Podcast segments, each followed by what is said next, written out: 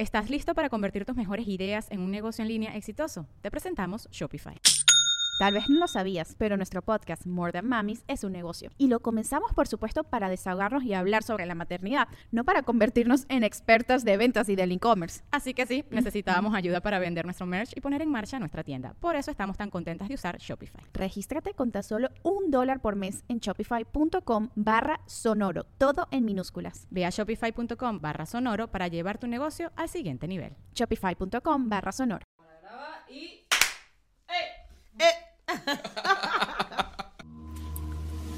Esto es Negra como yo, una conversación sencilla y cercana donde hablaremos de negritud, de ser afrolatino, de crecimiento personal y de dónde venimos. Con la ayuda de invitados especiales y a través de diferentes temas te ayudaré a empoderarte, a conectar contigo, valorar tus raíces y a inspirarte.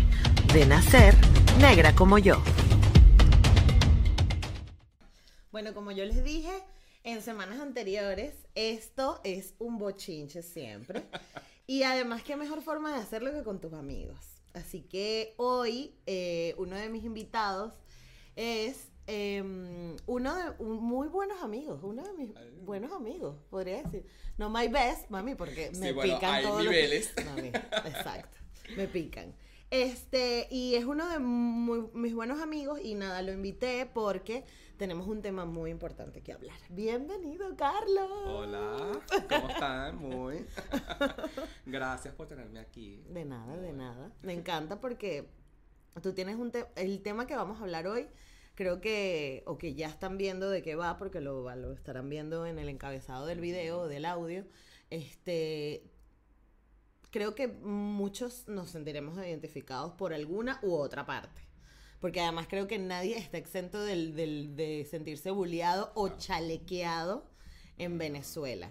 Entonces, yo creo que lo que primero que pudiéramos hacer es diferenciar los conceptos. ¿Se pueden diferenciar los conceptos? Sí, de bullying y chalequeo. Sí, sí, totalmente.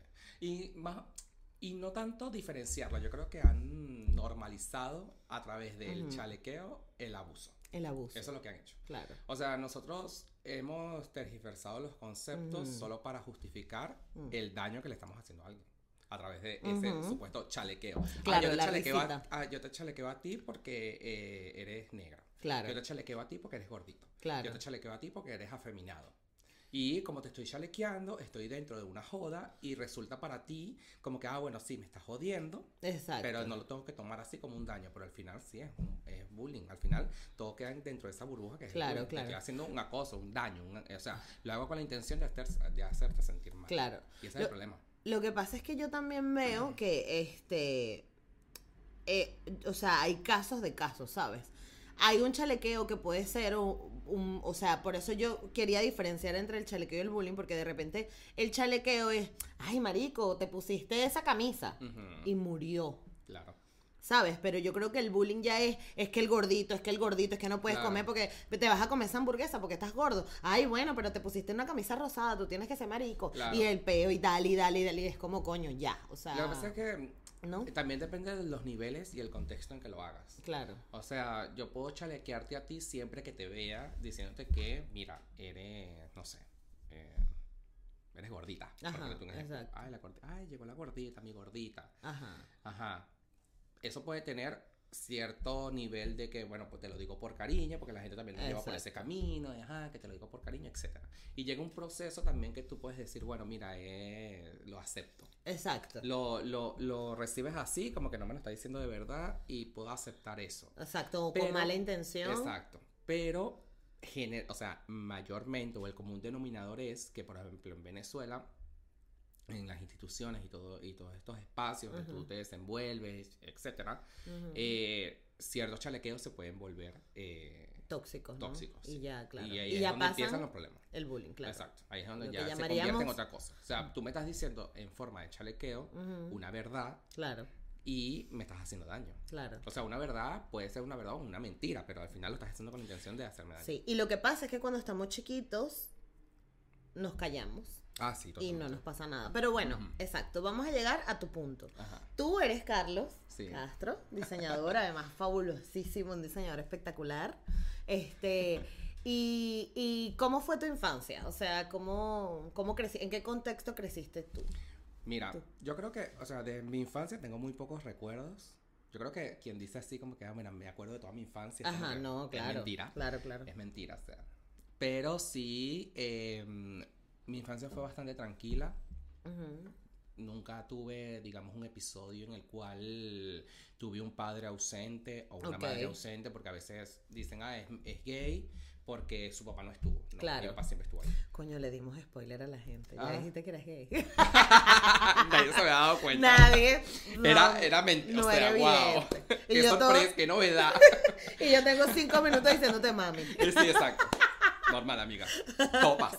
Claro. Entonces, eh, claro, yo tuve una infancia como bastante tranquila. Siempre Claro. tuve unos padres presentes que, que, bueno, siempre estaban enfocados como que en darnos lo que Mm. en su momento ellos no tuvieron. Claro. Entonces, era como que, bueno, mira. Clase media pujante venezolana Sí. de esta gente que sí, salió de o sea, abajo y que. Exacto. que- o sea, y- logró. y, y poco a poco, con mucho esfuerzo, ¿sabes? Claro. Porque, por ejemplo, mi mamá es del 23 de enero y mi papá es de Prado de María. Claro. Todos son del oeste, clavado así de por allá. Ajá. Entonces no estamos hablando de que, ay, sí, vengo de, un, de la lagunita, Exacto. costosísimo, porque no. No. Sino que, bueno, gente que trabajó muchísimo, Claro. bastantes noches sin dormir, bastante eh, em, priorizar en qué es lo que querían hacer, Claro. un foco, un objetivo, etcétera.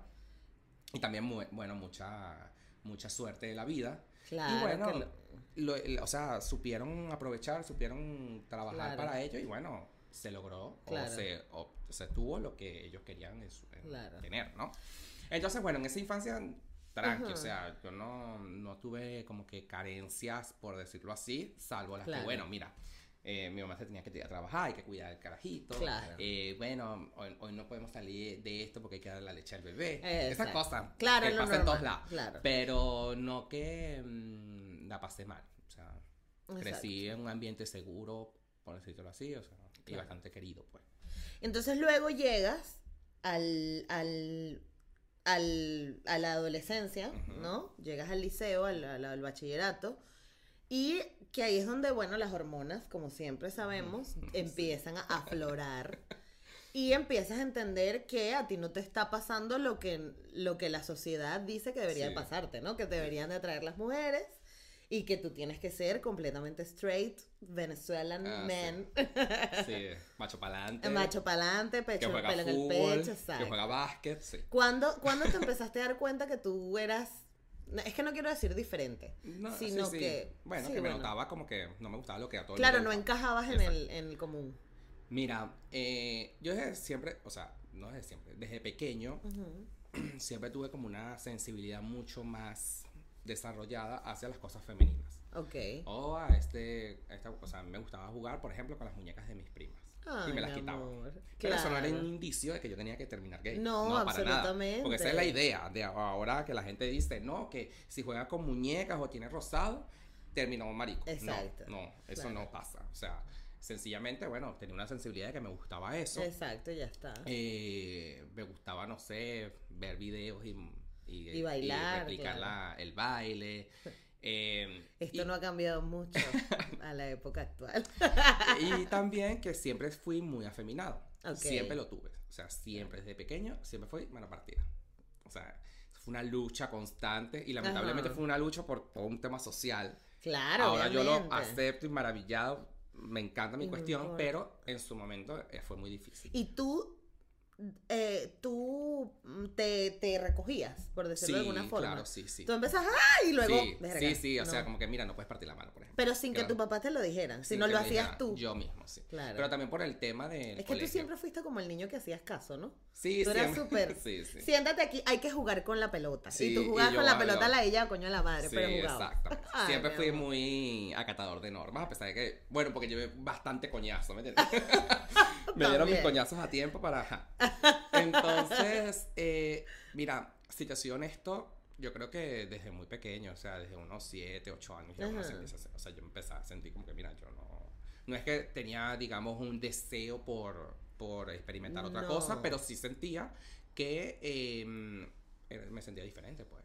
Se veía esa pájara. Sí, eso, baby. eso se venía, o sea, eso era inminente.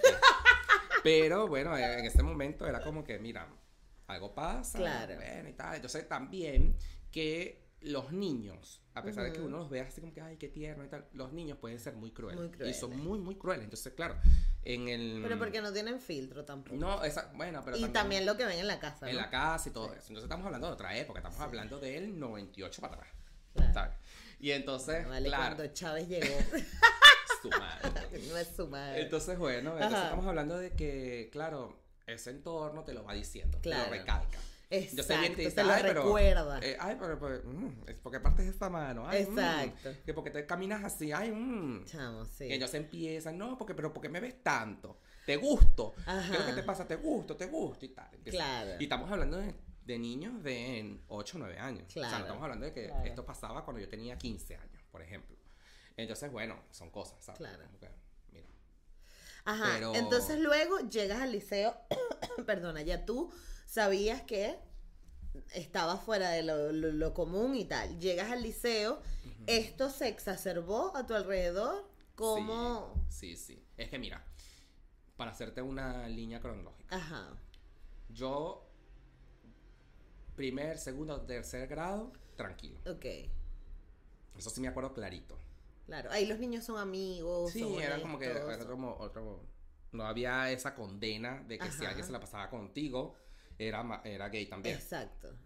Entonces, em, ya cuando paso a cuarto grado, ya como la cosa empieza un poco más a intensificarse, pero normal.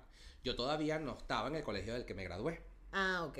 estaba en otro colegio. Ok. Y eh, cuando me cambian de colegio, porque en ese colegio donde yo estaba estudiando no tenía para, para bachillerato, Ajá. eh, me cambian de colegio porque también era como que, bueno, mira, ya te quedas acá y eh, sigues y hasta que te gradúes. Claro, Era como exacto. ya de una vez.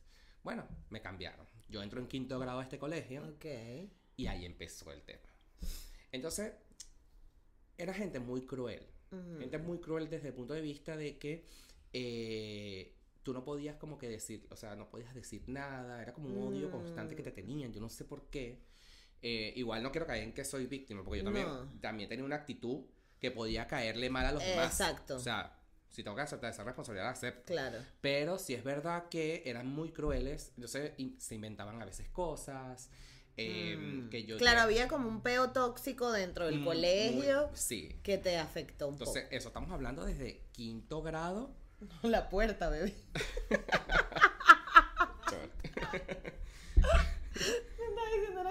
La puerta. Chévere, esto, lo- esto. ¿No? No puedo cerrarla. ¿Por qué? Porque hay que moverlo todo. Ah, mierda. Bueno, cosas del en vivo, no importa, Bueno, amigo. continúa. me mata el directo. Claro. Entonces. Soy Jorge Javier. Sí. Bueno, entonces, claro, Mm. pasó quinto grado, sexto grado, séptimo. Y fue así fue. Ajá. Y todo se fue intensificando. Porque, claro, todo ese grupo Claro, viene crece, ya se vuelve más independiente. es un arrastre constante. Claro. Entonces, que si en el liceo se, en el bachillerato se inten- intensificó, sí. Mucho Claro. más. Entonces, ahora vamos a este episodio del que les comenté al principio y por la razón principal por la que Carlos está aquí.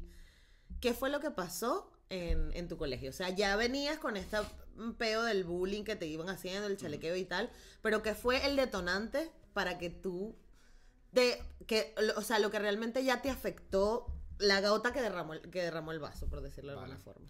Eh, bueno, ajá, te lo voy a contar. Claro, ya yo me de- sé la historia, pero... pero bueno, te lo voy a volver a contar y después hago la reflexión con respecto a, el, los Claro, no, a la- tú cuéntalo Ajá. normal, que la gente Bueno. se entere. La cuestión está en que, sí, siempre fui víctima de bullying porque en ese momento yo era una persona muy débil. Débil de actitud, de carácter y de defenderme. ¿Qué es lo que te enseña? No decías nada. No decía nada. Mm, O sea, no decía nada. Entonces, verga, ¿qué pasa? claro. ¿Cuál era la- lo que te decían en casa si tú ibas y comentabas esto? Bueno, cáete a golpes. Claro. Pelea. Pero yo no sabía pelear. O sea, yo no, nunca he sido una persona de, pelear. No, o sea, pero porque eres así. Entonces, yo no sabía pelear. Claro. Ahora te me atraviesas y bueno, la pasas a creer. Aprendiste. Aprendí. Pero en ese momento yo no sabía pelear. Entonces eran grupos, eran Verga, de dos, claro, yo me tres, imagino estos cuatro bichos personas. malotes, malandrísimos. Que eran los populares del colegio, que eran los que somos más ricos, los que tenemos eh, las novias más bonitas, los populares. el popular. Entonces, los claro. saque Efron del, del Ajá, colegio. exacto, una cosa así. Entonces, ¿qué pasa? se metían contigo y tú no podías, o sea, yo no tenía capacidad de defensa. Claro. No tenía, o sea, no la tenía. Y eh, todo eso lo viví durante todo este, ese bachillerato. Mm. Siempre lo viví, siempre, siempre tragándome las cosas, siempre eh, sin poder decir nada. Lo único que decía era como ¿Recuerdas negarlo. algo que, te, algo que te hayan dicho antes del episodio? Algo que te Sí. hayan dicho que... Sí, sí. ¿Cómo te O sea, sí. me- bueno, es lo que siempre cuento. Un Ajá. día estábamos en clase de educación física, que bueno, Ajá. para mí era como fatal. Lo único que me encantaba era la natación, porque era muy bueno nadando. Ok. Pero, aparte de episodios en natación, que yo entraba al, al baño y eso era como que, ay, vístanse que llegó el marico. Mierda, ¿Sabes? Es como que no, no, daba porque a mí no me, o sea, no me interesaba, o sea, Claro. ese proceso, o sea, no me interesaba nada de lo que ustedes estaban haciendo. Claro. Pero entonces ven, te hacían el comentario mm, de tóxico, Malsano, malsano, claro. que lo que hacía era hacerte sentir mal. Claro. Entonces, claro, pasa que em, estábamos ah, en esa clase de educación física Ajá. y entonces esos exámenes de allá, que Ajá, sí. no, examen de básquet. Vamos a Sí, aprender porque a, en el a- colegio era un lapso básquet, otro lapso fútbol y otro lapso voleibol. Exacto. Entonces, porque el, el sistema escolar en Venezuela tiene tres lapsos. Entonces, los primeros tres meses, una, una cosa. Entonces, ajá, era básquet. Entonces, te enseñan a driblear y a hacer todas las cosas de básquet y a fin de, de lapso te Claro. hacen una prueba. Exacto, te hacen el examen. El Y si examen. te sientes mal, te mandan un trabajo. que es el básquet. Exacto. Tú escribes que es el básquet, el básquet se inició en el año tal. Sí, no, una locura. ¿Estás listo para convertir tus mejores ideas en un negocio en línea exitoso? Te presentamos Shopify. Tal vez no lo sabías, pero nuestro podcast More Than Mamis es un negocio y lo empezamos por supuesto para desahogarnos y hablar sobre la maternidad, no para convertirnos en expertas de ventas y del e-commerce. Así que sí, necesitábamos ayuda para vender nuestro merch y poner en marcha nuestra tienda. ¿Y cómo suena con Shopify? Llegó otra venta. Shopify es la plataforma de comercio que está revolucionando millones de negocios en todo el mundo. Ya seas un emprendedor desde tu casa o desde donde sea, Shopify es la única herramienta que necesitas para iniciar, administrar y hacer crecer tu negocio sin dificultades. Con Shopify puedo gestionar pedidos, envíos y pagos desde cualquier lugar, brindándote toda la información y estadísticas de tus ventas al detalle. Regístrate para un periodo de prueba con tan solo un dólar al mes en shopify.com barra sonoro, todo en minúsculas. Ve a shopify.com barra sonoro para llevar tu negocio al siguiente nivel. Shopify.com barra sonoro. Cosa inútil, pero bueno. Claro, Entonces me, me hicieron ese examen de básquet y había que como que driblear y lanzar y clavar la pelota en la, en el- la cesta. En la sexta, ok. Y bueno, me han gritado desde toda esa gente cuando yo justamente iba a hacer mi examen, cuidado se te parten las uñas. Claro. ¿Y qué es lo primero que se escucha? La risa del profesor. ¿Sabes? Ah, Ya vamos para allá. ajá. Entonces yo, mierda, me quedé así como que, Claro. ¿sabes? Es muy chimbo, o sea, entonces te sientes más indefenso aún. Porque se supone que es, el- que es la autoridad, que es el profesor, que es el docente que tiene que regular la cuestión, no hace nada. Lo que hace es también burlarse de ti porque tiene esa misma actitud retrógrada y primitiva. Exacto. Porque esa es la palabra. Exacto. Entonces, bueno, la cuestión fue que yo lancé mi pelota. No me acuerdo se ni cuánto te saqué. las uñas, no, amiga. Me las comí en esa época, así que no había que caer. Entonces, saqué creo que 12. Pero bueno, pasé. No me interesaba nada. Porque, Ajá. bueno, claro, me pusieron nervioso, me Claro, lo que sea que haya pasado, qué mierda. Entonces, eso para responderte lo que. Un Ajá, episodio. un pues. episodio. Entre estos episodios, muchísimos pasaron. o, sea, me, o sea, me la hicieron. Me la supieron hacer. Entre todos. Era como que. Porque si era cierto que yo, uno de los refugios, siempre fue como que ser es- buen estudiante. Porque también de- en mi casa la forma. Claro, no podía meterse contigo porque eras mal estudiante. Exacto. Ni porque eras vago, pero Pero se metían, era con Claro. el tema de que yo era gay, pues. claro. Y también porque en mi casa la forma de ganarse las cosas era sacando buenas notas. claro. Era como que, bueno, tú tienes que venir con excelentes notas si tú quieres, no sé, que te compre el par de zapatos que te. Exacto. Era la única forma. Y la única forma de que te lo compraran era a fin de, de lapso si llevabas la, la cuestión bien. Ajá. Entonces siempre fui muy buen estudiante. Muy, muy bueno. Y también... O sea, que tener ese 12 en básquet para ti era fatal. te trae el promedio Era- para abajo, no, qué eso era, bolas. eh, como era posible que Claro. eso pasara. Pero Porque bueno, en Venezuela se, se, se, mm, ¿cómo es que? Se, se evalúa por promedio. po- sí. del 1 al 20, Ujú. porque aquí en España es del 1 al 10. Entonces tener 12 era como tener 5, 6, y estaba mal, pues, para Claro. alguien que tenía 10 y 20. Exacto, sí, no. sí, no, no, no, no Claro, estaba bueno, pero bueno. Yo estaba muy claro y muy consciente de que esa, Claro. esa era mi, mi talón de Aquiles. Claro, exacto. O Entonces, sea, no te, no te iban a regañar por, por tener 12. ya, ya era como que, sí, ya sé. Ajá, Más bien era una novedad que yo sacara buena nota y la sacaba en natación. Cuando era en lapso de natación, excelente. Excelente. Ajá. Entonces, eh, así como eso, bueno, como te dije, muchos episodios, muchas cosas Mm. me la hicieron, o sea, me la, me la supieron hacer vivir. Ajá, entonces llega el, llega el momento de. Ajá. Entonces, ¿qué pasa? Llega este episodio, eso fue en cuarto año. Ok. ¿Qué pasa en cuarto año? Porque eso, obviamente, como toda película, hay un clímax. Esto parecía, una, Obviamente. esto parecía una película, o sea. Claro. Era como que, Dios mío, ¿cuándo El se va a acabar? ¿Cuándo se va a acabar esto? Porque tú vienes, o sea, después la gente te pregunta, ay, ¿cómo eres tan maldita? ¿Sabes? Porque, porque eres una persona tan fría y porque eh, Te no- cuesta- te cuesta tanto abrirte o, o, mm, o también... O mostrar tus emociones, claro. Porque claro, vienes de que te cayeron a palos durante años. No estamos hablando de un, mes, no. Años. Estamos hablando de los siete, ocho años que dura el bachillerato. Claro. O sea, bueno, llegó ese cuarto año, veíamos psicología, Ok. otra, otra materia parece inútil, pero bueno. Bueno, mal dada, porque yo creo Mal que dada. estaría bien, pero. la sí, bueno, daban mal dada. Ajá. Para lo como la daban ahí, Exacto. bueno. La cuestión está en que en ese momento la profesora eh, de cabecera, es decir, la, la que daba la materia como tal, estaba ajá. de permiso. Ok. Porque bueno, ella también, la que daba esa, esa materia era la directora del colegio. Y ella estaba como de permiso, tenía una cosa que hacer, bueno, aquí. Y pusieron a la, una suplente, pero la suplente no era de afuera, era la orientadora del colegio. Es decir, ella era, bueno, se supone que ella era la Tenía un rol importante. Tenía un rol importante, o sea. Y no- sobre todo para la conducta de los alumnos. Exacto. Porque ella era, o sea, al ser la orientadora, ella, bueno, era como que todo el mundo, ¿cómo se dice esto? La consultaba, La consultaba, claro. exacto. Iba ella, pedía un consejo. Eh, ella era la que organizaba todas las cuestiones culturales junto a otro compañero. Claro. eh, tenía su grupo de personas que eran las que organizaban los eventos, etcétera. O sea, había un montón de cosas y siempre era como que el objetivo o el, el foco iba dirigido a esa construcción emocional y personal, que tú crecieras emocionalmente, etcétera. Cosas. Entonces, ella fue la suplente. Entonces, ya con este preámbulo, estamos hablando de una persona que un papel importante. en Tenía un cuestión. papel importante, claro. Ponen de asignación Ajá. una cuestión que fue como que, mira, dibuja en un papel cómo te ves tú a futuro. Cómo, cómo te proyectas. Ok. Y bueno, estábamos en cuarto año, yo tenía, ¿qué? 15 años. Ajá.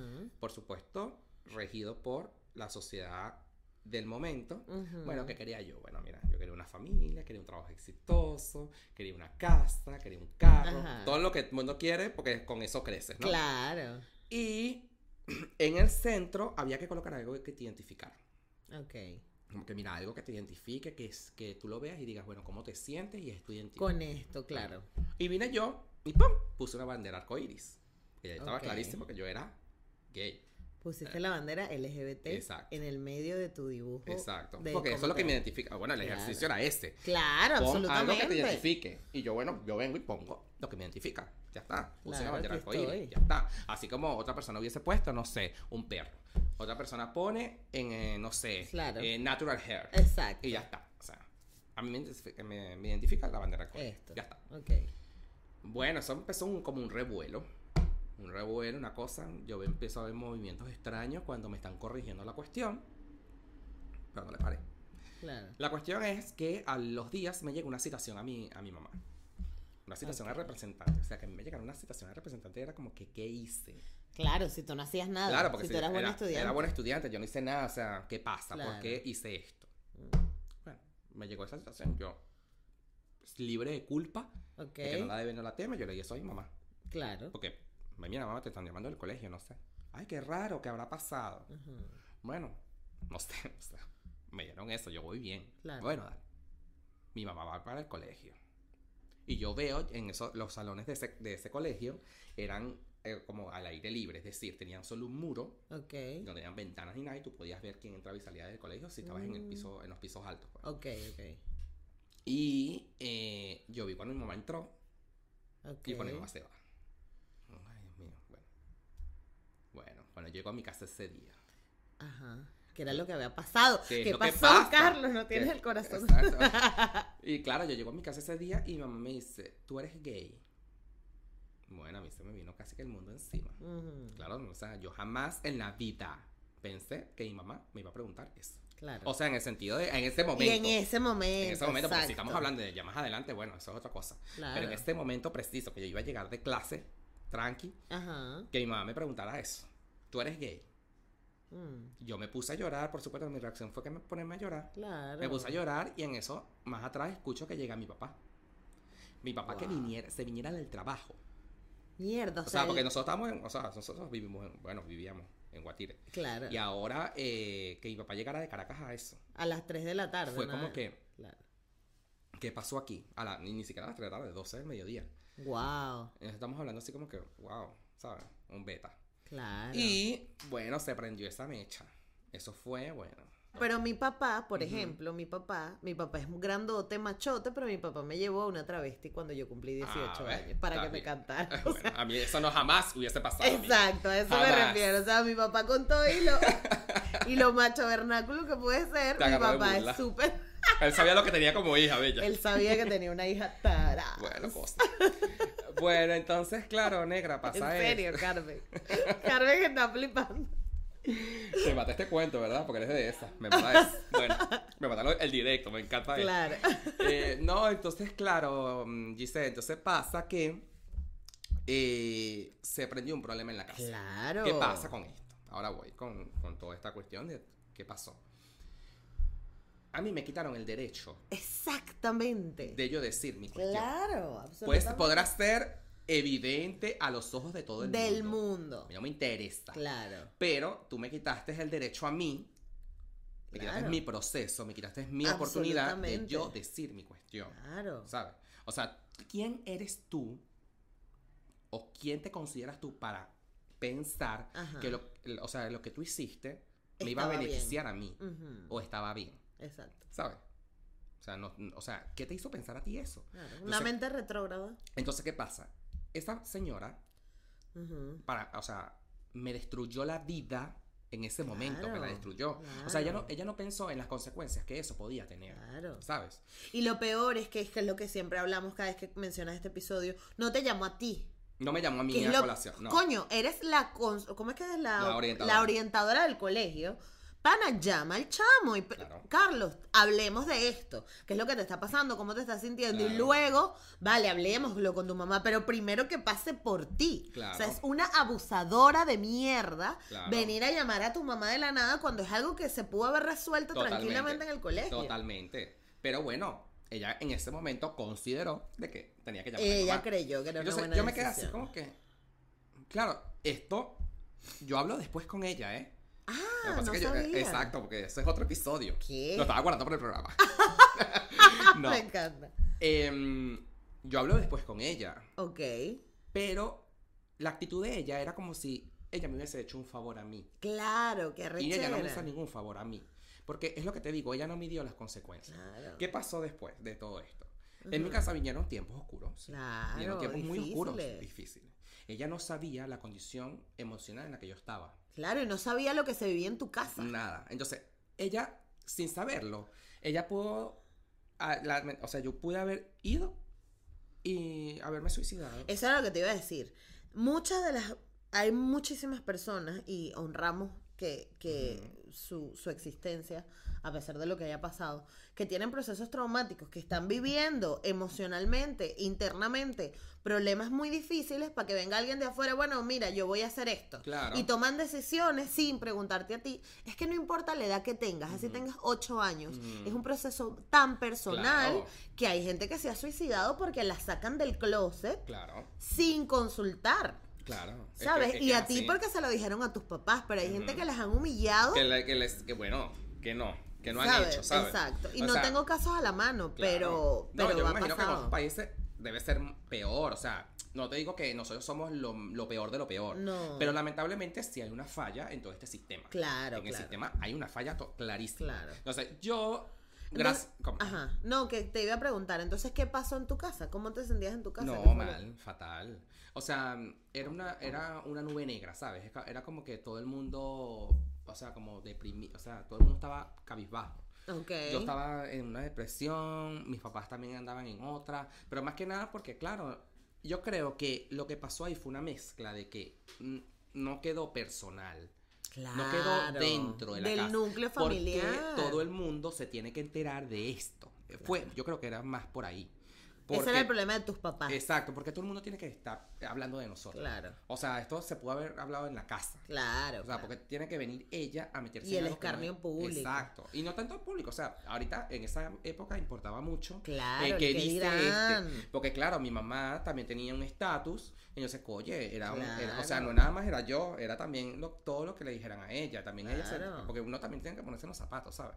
Y era gente muy cruel, que también te tiene mucha envidia. Claro. La gente, yo sé, Una la gente- época donde ni siquiera Ricky Martin había salido del closet, ¿sabes? Bueno, claro, pero es que yo te digo, Claro. el hecho de que Ricky Martin haya salido del closet abiertamente ante el público sentó un antes y un después, Claro. porque ahora los chamos que tengan que sean homosexuales pueden decir abiertamente, mira, ahí No, tengo un y- referente, pero no, tú no tenías ningún nada. referente. O sea, Si tú no, estabas- no, que no, era otra cosa. Claro. Eh, ahorita llegamos a ese punto de Sí, cómo sí, son sí. los tiempos ahora Claro, comparados. O sea, porque hay que dividirlo también por, por línea temporal. Porque, Sí, claro, claro. Los, mari- los gays que eran de más atrás, tipo del 80 por allá, bueno.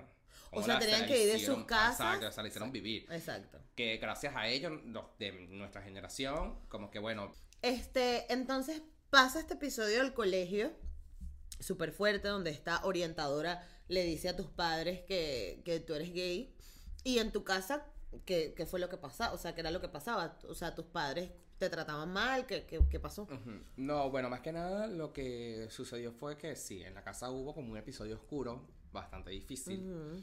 Fue, fue muy difícil, fue muy, muy difícil superar eso, más que nada porque eh, yo creo que se esparció la cuestión. O sea, era algo tan personal que se pudo haber quedado en casa y ella, o sea, ya lo sabía ella. Y así como ya lo sabía ella, lo sabía más gente. Claro. Y yo creo que eso fue lo que pegó, porque claro, mi mamá conoce mucha gente, en ese momento eh, importaba mucho lo del que dirán y Claro. todo esto. Y no fue fácil procesar esa información.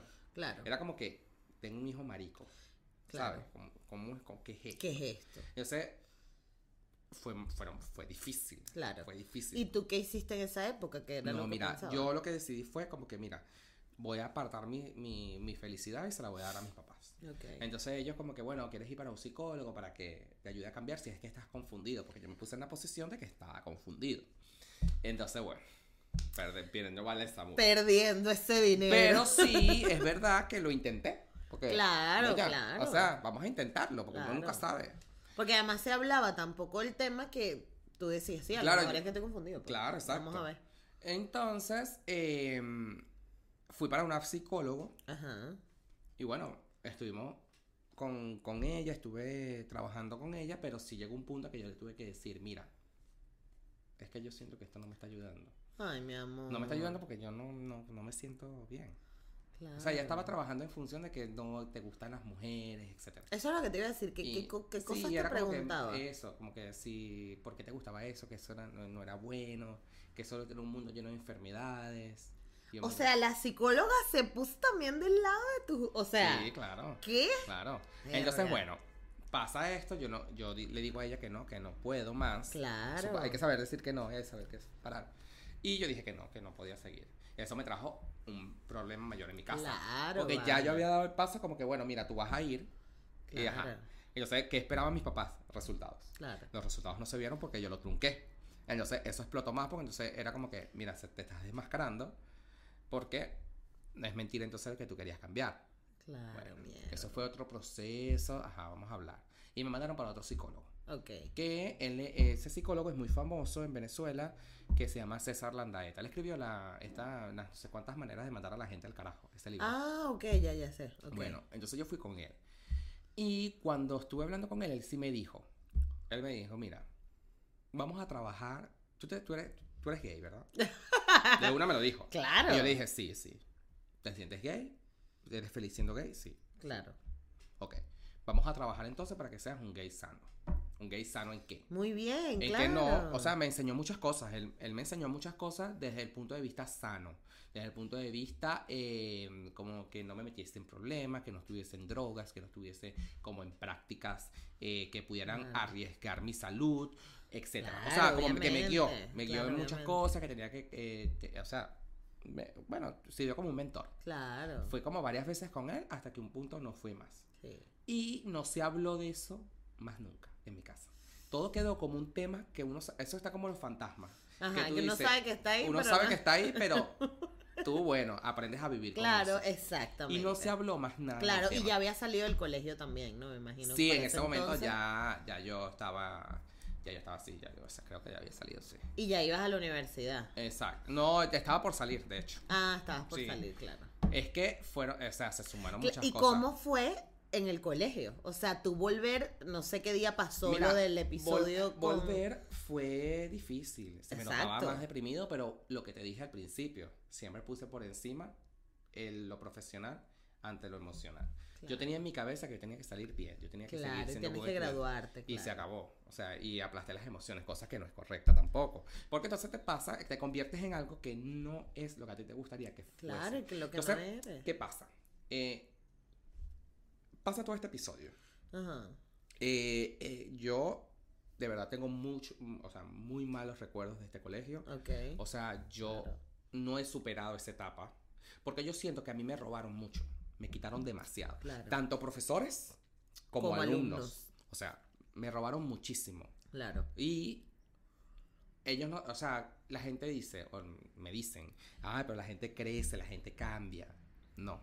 Mira, yo lo lamento, pero no. Porque yo no voy a volver a recuperar eso. Claro. Y entonces yo, o sea, ay, bueno, pero suelta. No Claro. suelto. ¿Y por qué no suelto? Porque es el único recuerdo que a mí me queda de lo que yo pude haber sido.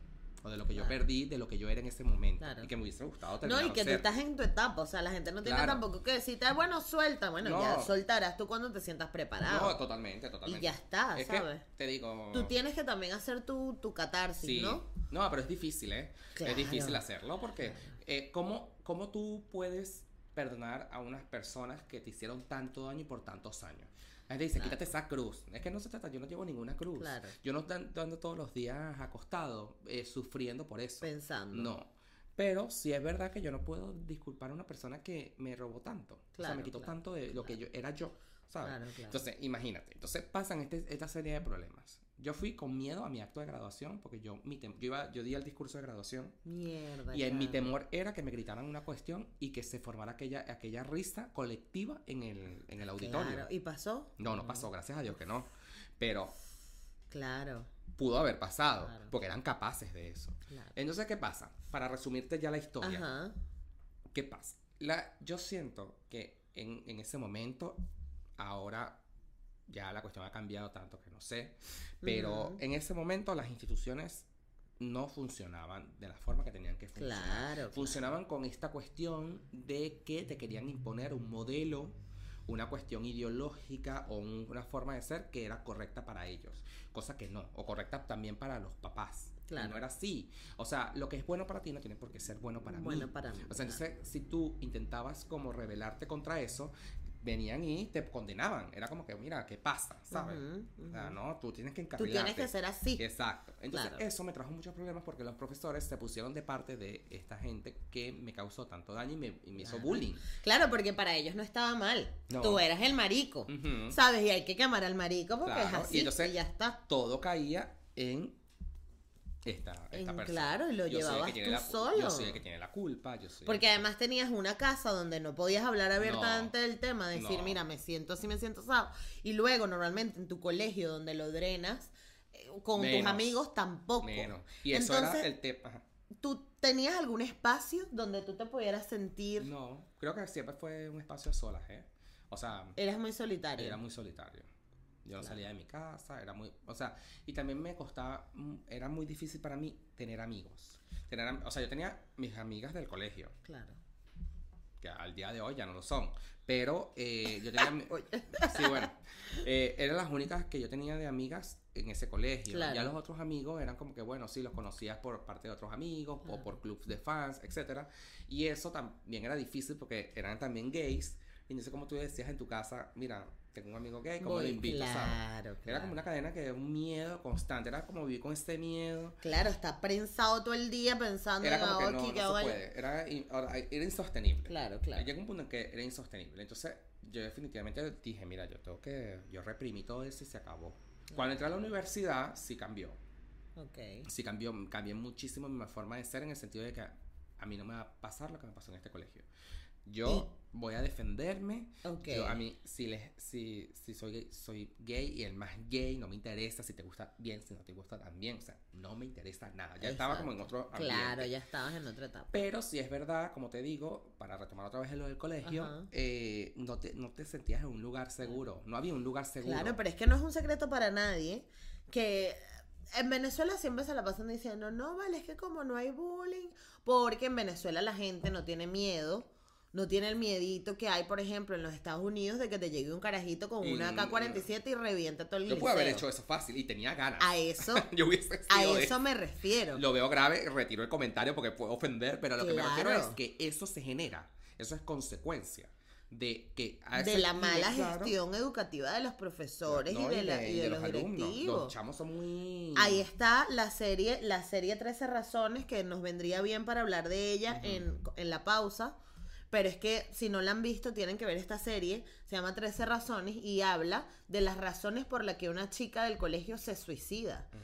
Y se suicida, al final se destapan un montón de, de conspiraciones, peos y tal, pero es que la chama dio las señas. O sea, me Claro. está pasando algo, párenme bola. Y nadie la da. y nadie, nadie decía nada, Nadie. nadie le prestó atención. Claro. Y es muy difícil cuando estás en una época tan tan determinante como la, la adolescencia. Porque en la adolescencia uno tiene el cuerpo todo escoñetado. Uno no sabe qué te gusta. Uno no sabe qué está haciendo con su vida. Todavía no eres independiente para irte de tu casa, Claro. pero también dependes de tus padres. Entonces tienes como presión de todas partes. Tienes que encajar. Estás con el pedo de que tengo que encajar. Coño, y aparte cuando tú estás haciendo tu mejor esfuerzo, porque además lo hiciste, de yo voy a ser mejor alumno, yo Ujú. llegar a tiempo, voy a tener mi ropa limpia, voy a hacer peinarme, tal, actuar, coño, te van a joder simplemente por tu orientación sexual, Sí. la cual no es problema de absolutamente nadie, porque que a ti te guste chicha o limonada es tu peo. Y ya. Pasa que, bueno, eran otros tiempos. La- No, se sentía- Carlos, no, pero yo esto lo veo hoy. No, o claro, sea, yo totalmente. tengo un Hoy- familiar muy cercano que su papá le quitó el habla, dejó de darle dinero Sí, porque sí. él era gay. Sí, sí. yo Porque él es gay, no, No. era es. Pero también ves el entorno. Claro, y el entorno donde se mueve, machismo, Claro. tal, no sé qué. Entonces, Claro. coño, padres de hoy que están teniendo a sus hijos. Coño, si tu hijo le gusta, primero, nada, no significa nada que tu hijo juegue con muñecas y le gusta el rosado. Eso no determina nada en su futuro. Y si sí, o sea, y si luego cuando ves que el niño a los 15 años le están gustando los varones, no importa. O sea, ¿cuál es el peo? O sea, no, estamos, o sea, porque además hay demasiada desbalance. Tenemos países donde donde ah, está el, el- el- la adopción, el matrimonio entre personas del mismo sexo súper aceptado y ya es una cosa súper normal. Hay presidentes que son abiertamente homosexuales, como el de Canadá, pero luego tienes países donde están cayendo a piedra porque Claro. Es una eh, habilidad muy fuerte. es muy fuerte. No, es que yo creo que sí, falla. Falla el, el sistema. Y yo creo que tenemos una responsabilidad donde podemos empezar nosotros mismos. Claro. O sea, yo, la gente no se da cuenta que a veces los cambios pueden venir desde la propia casa. Si tú estás viendo que tienes un hijo que tiene, que es más afeminado, quiérelo y dale amor, más nada, no tienes que darle más nada. Si tienes un hijo que sabes que tiene sobrepeso, intenta revisar su relación con la comida, no lo chaleques porque es gordo, Exacto. coño. Si tienes una hija que es más flaquita, intenta revisar su relación con la comida, porque el peo nunca es de nunca es a propósito, o sea, Claro. siempre la gente piensa que no es que tú tienes este problema porque es que tú eres eres muy lambucia y entonces ahí se queda, coño, no revisa más allá, pana. Es que sí, mira, ahorita que pones esos ejemplos, eh, uno puede como transportarse a como son las instituciones y pasan este tipo de abusos generales. En Porque yo soy en todos los uno de los tipos de abusos que, o, o que de los que fui víctima, tipo, ah, bueno, porque es gay, por su Ajá, por sexual, ser pero gay. la gente que,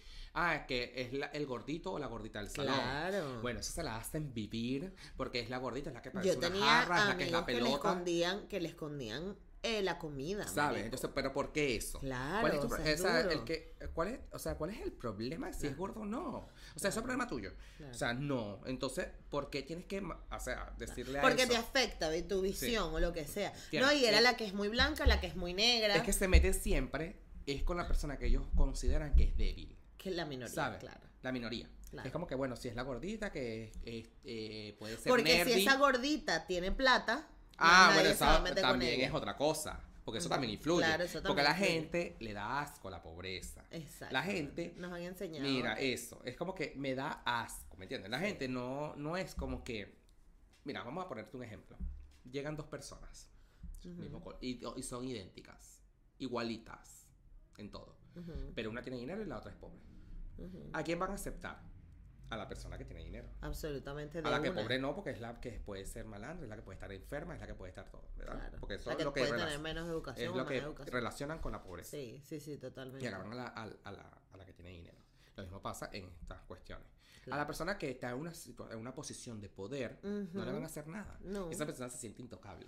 Entonces, ¿qué pasa? Y se siente con el derecho entonces de, joder a de- otros. De joder a otro. Claro. Y eso siempre pasa. Y eso Mm. me pasó a mí y eso me imagino que te pasó a ti.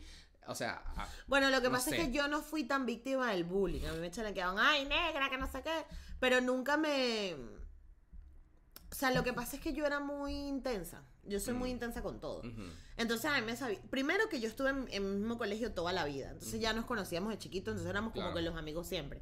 Pero nunca me hicieron menos, ¿sabes? ya. Nunca fue como que, ay, a este no lo vamos a invitar por esto. Claro. Y eso jode mucho cuando eres adolescente, ¿sabes? Claro. No sé si te pasó que entonces tú llegabas el lunes y te enterabas de las fiestas que hubo el fin de semana y a ti nadie te invitó.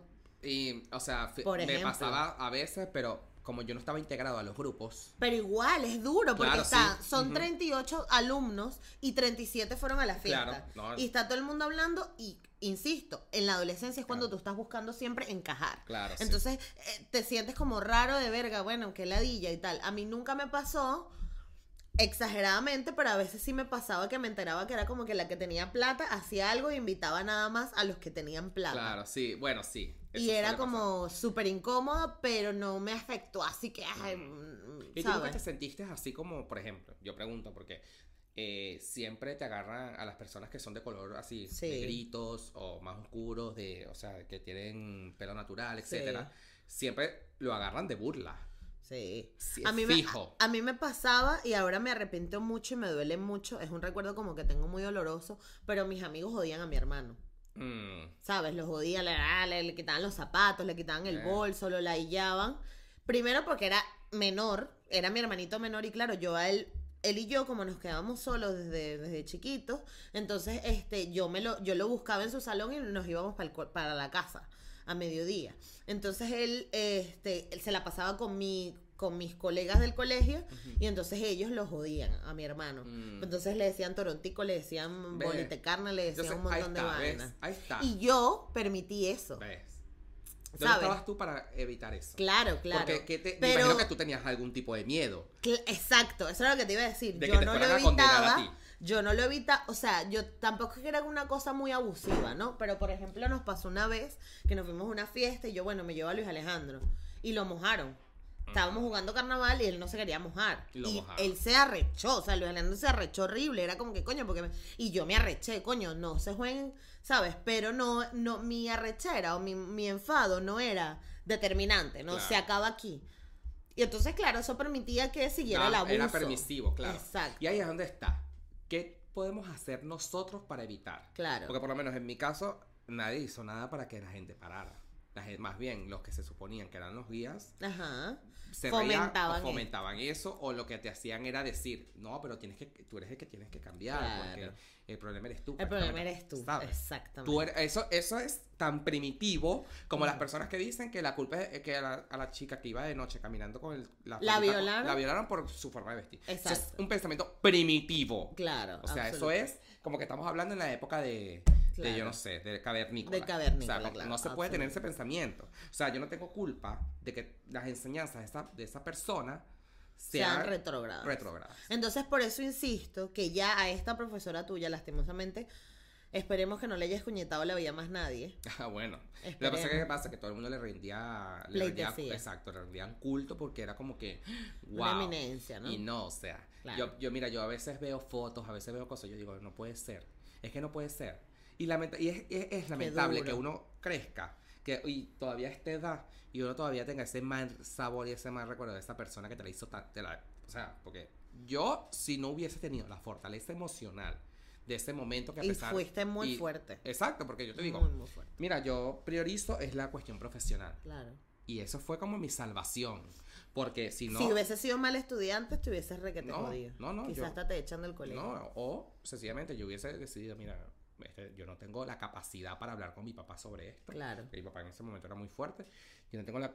O sea, no puedo. Mm. Me lanzo en un autobús, me lanzo un me- al metro. Al metro ya. O no sé qué hago, me corto las venas, que me clavo un cuchillo en el cuello. No sé, hubiese hecho cualquier cosa. Claro. Si yo no hubiese tenido eso. Claro. Y yo sé, ella, o sea, ¿quién pudo haber parado eso? Claro.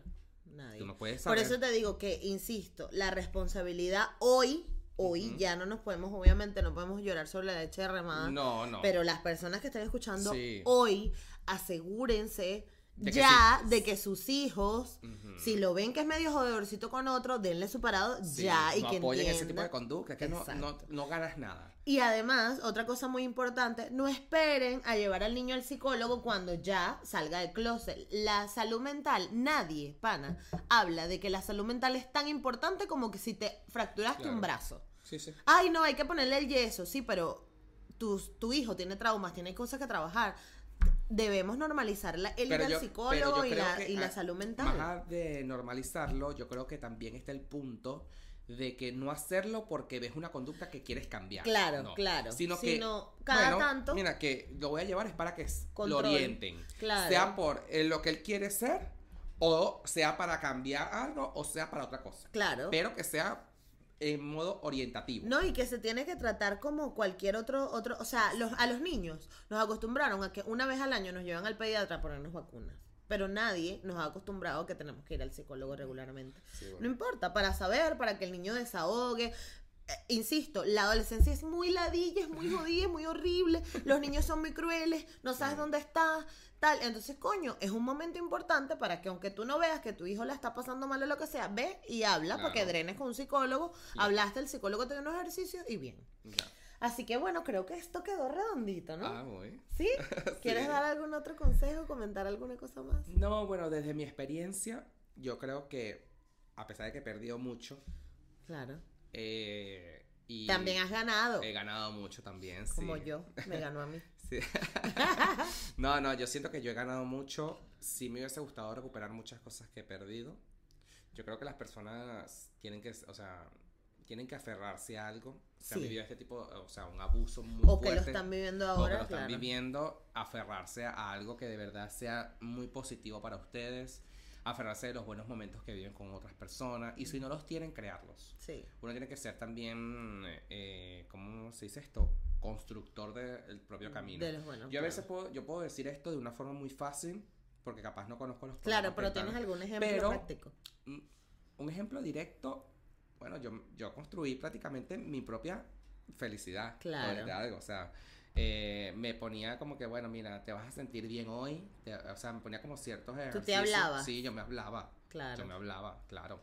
O sea, a pesar de que también Qué tenía el foco profesional, que fue mi, a, lo, que me aferré, Ujú. que siempre quise ser exitoso, eh, también me hablaba a mí mismo. Claro, Y me decía que no, que tenía que seguir adelante. claro, ¿sabes? aquí tenemos que O seguir. sea, ¿no? y creo que ese es el foco. Hay gente que de verdad, sí, yo entiendo, se, se hunden, se quedan como hundidos, que no, que no sirvo, que... O, esto- No o- o ir, tanto es el bullying que se lo creen. Claro. Que lo terminas, eh, repite eso mil veces y lo terminas Claro. Es que hay que tener un autoestima muy fuerte, ¿verdad? lo que tú pasaste, Sí, no, o sea, en- bueno, y yo no estaba preparado para eso, pero creo que parte de la vida que, que te lo da. Y así Claro. como he pasado por eso, tú sabes que también he pasado por otras cosas y uno está aquí dando lucha. Creo Exacto. que importa No también- se van a cansar de verte. Pero yo creo que, bueno, poco a poco. Claro. Y bueno, se puede. Sí. Con trabajo en sí mismo. Es eso. Trabajar en Exacto. sí mismo. Y yo creo que también es importante las personas que nos estén escuchando y estén pasando por Sí. algún momento. Es que si quieren hasta me mandan un DM a mí. Así no me sí, conozcan. desahóguense. Háblenlo con háblenlo. alguien, es importante. ¿eh? importante, porque eso les quita el peso a esta densidad que a veces tenemos psicológicamente que sentimos que Claro. no hay salida. Cuando lo hablas con alguien dice, coño, a lo mejor no es tan grave, a lo mejor me estoy haciendo una mente que no es. Claro, ¿no? Y que también. O esa persona, te puede ayudar. que Lo que pasa es que también es difícil confiar, porque No, te claro. puede salir como la profesora tuya, ¿sabes? Ser. Bueno, sí, bueno, sí. Lo que pasa es que ni siquiera También, yo confié. pero alguien en que ustedes confíen y decirles desde la honestidad, mira, me está quiero hablar de esto, es muy importante para mí y hacerle, Hay que comunicarlo. hay que comunicarlo. Y yo creo que no tanto también, eh, o sea, comunicarlo, pero también a las personas correctas. Exacto. Que tú sabes que pueden representar una ayuda para ti. Exacto. Porque mucha gente dice, no, se lo dije, se lo conté, no sé, a mi prima. A mi amiguita. A mi Ajá, prima, a mi hermana. sí. Y resulta que la hermana o la prima o la amiguita Es más bien otra es, pe- es becerra. peor. No, pero que estés pensando eso, porque yo tuve una prima que más bien, bueno, Sí. yo hoy no le hablo gracias a eso. Sí, y no necesariamente esta persona tiene que pertenecer a tu núcleo familiar, porque nos han enseñado que no, la familia es la gente en la que tú más tienes que confiar y a veces no es así. No. A veces la persona más random del mundo resulta una bendición en tu vida. Sí. Así que bueno. Bueno, Giselle. Ay, muchas gracias. ¡Aplausos! Aplaude, Carmen. Esto quedó bello.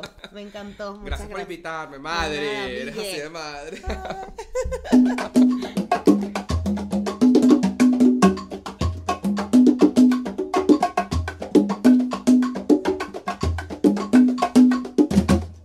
With Lucky Land slots, you can get lucky just about anywhere. Dearly beloved, we are gathered here today to. Has anyone seen the bride and groom?